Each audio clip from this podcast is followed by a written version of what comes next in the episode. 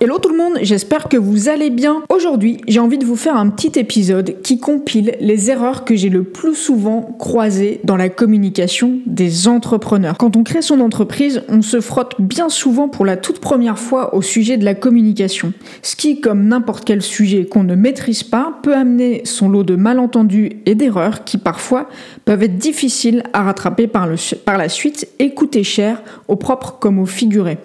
Au fil des années, en tant que pro de la com, euh, franchement, je vois à peu près toujours les mêmes. Donc, je vous ai fait une liste de 10 en espérant que ça vous évitera de les faire à votre tour. D'ailleurs, pour info, si ça vous intéresse, j'ai la matière pour faire exactement la même chose sur le sujet spécifique des réseaux sociaux. Bon, on va commencer par le commencement et vous me direz si ça vous a été utile. La première erreur, c'est de travailler trop vite sur le nom de votre marque et votre logo. Le problème de le faire trop tôt, c'est que vous n'allez pas tenir compte de l'évolution de votre projet au fil du temps. Que ce soit pendant le stade de la réflexion, ou au moment du lancement, il y a beaucoup de choses qui vont changer, que ce soit sur votre offre ou même sur votre cible. Il est difficile de prévoir les pivots que vous aurez à faire et des fois ils sont énormes. Moi j'ai déjà vu le cas d'une créatrice d'entreprise qui pensait à la base viser les familles avec enfants et donc qui avait tout créé autour de ça et qui six mois plus tard s'est retrouvée à viser les entreprises avec quasiment le même produit. Donc vraiment rien à voir en termes d'image à véhiculer.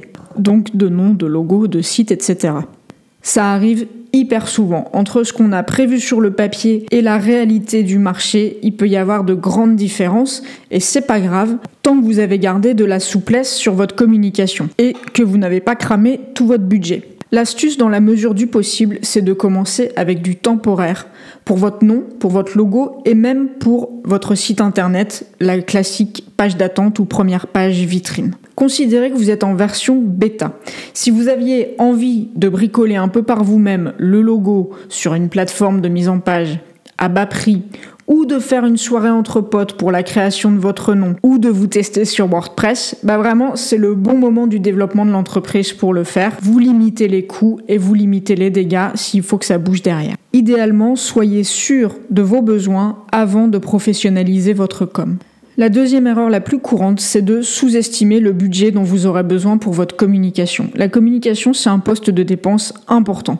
Un pro vous demandera entre 400 et 800 euros la journée, selon son expérience. Plusieurs spécialistes différents et complémentaires seront amenés à intervenir sur certains sujets et globalement, dans les éléments de com fondamentaux, tout va prendre plus d'une journée. Vous voilà prévenu, autant le savoir en amont plutôt que de le découvrir en cours de route. Et c'est souvent ce constat qui amène la troisième erreur, qui est d'économiser en choisissant les pros les moins chers. Comme dans n'importe quel domaine, il y aura toujours quelqu'un pour vous proposer un logo, une stratégie réseaux sociaux ou que sais-je, moins cher.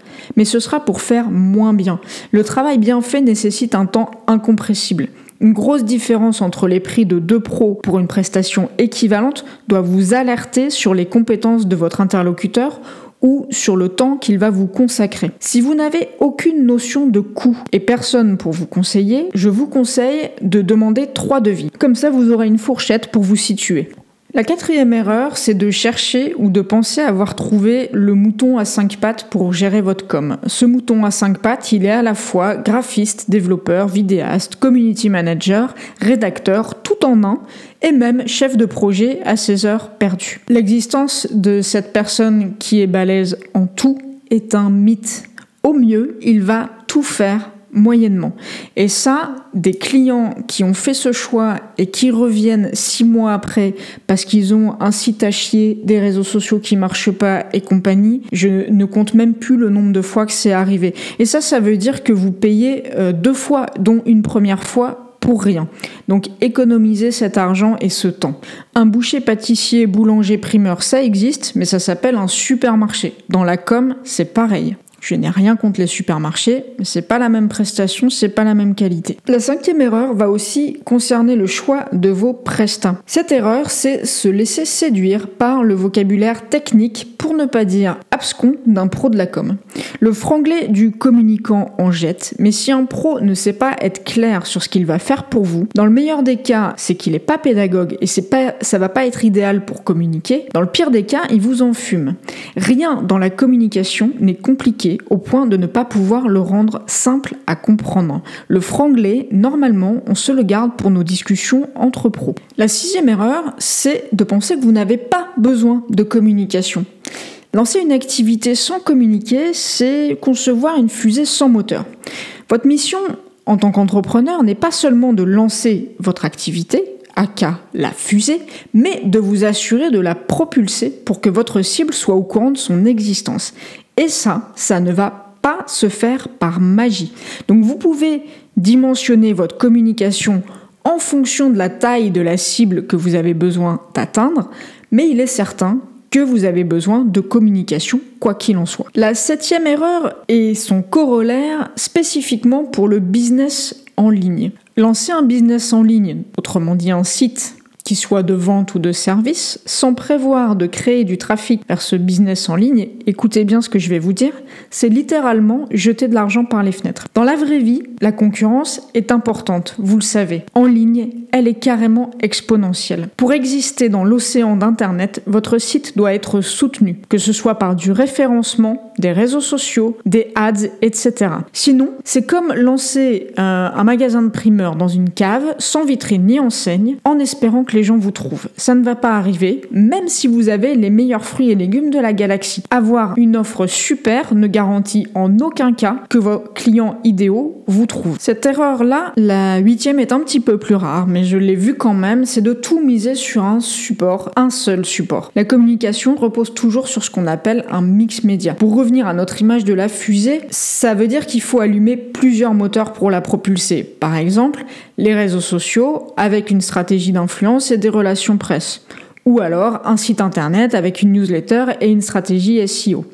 Avec un seul moteur, vous n'irez pas loin ou vous irez beaucoup trop lentement. Dans le même ordre d'idées, on a cette neuvième erreur qui est de faire de la communication one shot, c'est-à-dire de communiquer une seule fois. C'est pas un hasard si vous voyez les grandes marques communiquer très régulièrement. Il faut du temps de la répétition pour imprimer une marque ou une offre dans l'esprit de vos prospects. Quand vous doutez de cette réalité, pensez aux soldes. Tout le monde connaît l'existence des soldes, tout le monde connaît ces dates, même le JT va les annoncer, et pourtant, vous le constatez chaque année et à chaque solde, toutes les marques vont quand même communiquer dessus individuellement. C'est pas un hasard, vous de la même façon devez amener le flux vers vous. La dixième et dernière erreur, c'est de vouloir faire soi-même dans sa communication si vous n'y connaissez rien. Je sais, on a des métiers fun, c'est tentant. Et oui, il y a plein d'outils qui vous rendent la production, que ce soit de logos, de sites ou de contenus réseaux sociaux, très accessible. Mais n'oubliez pas que la communication commence en amont de la production. Il y a la stratégie, il y a la création. La production n'arrive qu'en dernier. Ce sont ces deux premières étapes qui rendent votre communication pertinente et unique, qui vous garantissent de toucher votre cible, c'est-à-dire à la fois de l'atteindre et de la convaincre. Commencer par Canva, c'est un peu comme construire une maison sans avoir fait les plans avant, sous prétexte que tous les matériaux étaient dispo chez le roi Merlin et que vous avez trouvé des tutos bien faits sur YouTube. Voilà pour ces 10 erreurs, j'espère que cet épisode vous a aidé. N'hésitez pas à le partager aux entrepreneurs et créateurs d'entreprises à qui ça pourrait sauver la mise. Comme je vous le disais au début, j'ai la matière pour faire un épisode 2 centré sur la communication réseaux sociaux. Euh, bah, venez me dire sur euh, Instagram si ça vous intéresse que je le fasse. Et puis euh, passez-y aussi si vous avez des questions ou si vous voulez compléter cette liste, s'il y a des choses que vous auriez voulu savoir avant de vous lancer et que je n'ai pas dites. Le compte c'est Let's Talk, L-E-T-S-T-O-L-C. Je vous le mets en commentaire de l'épisode. À bientôt, ciao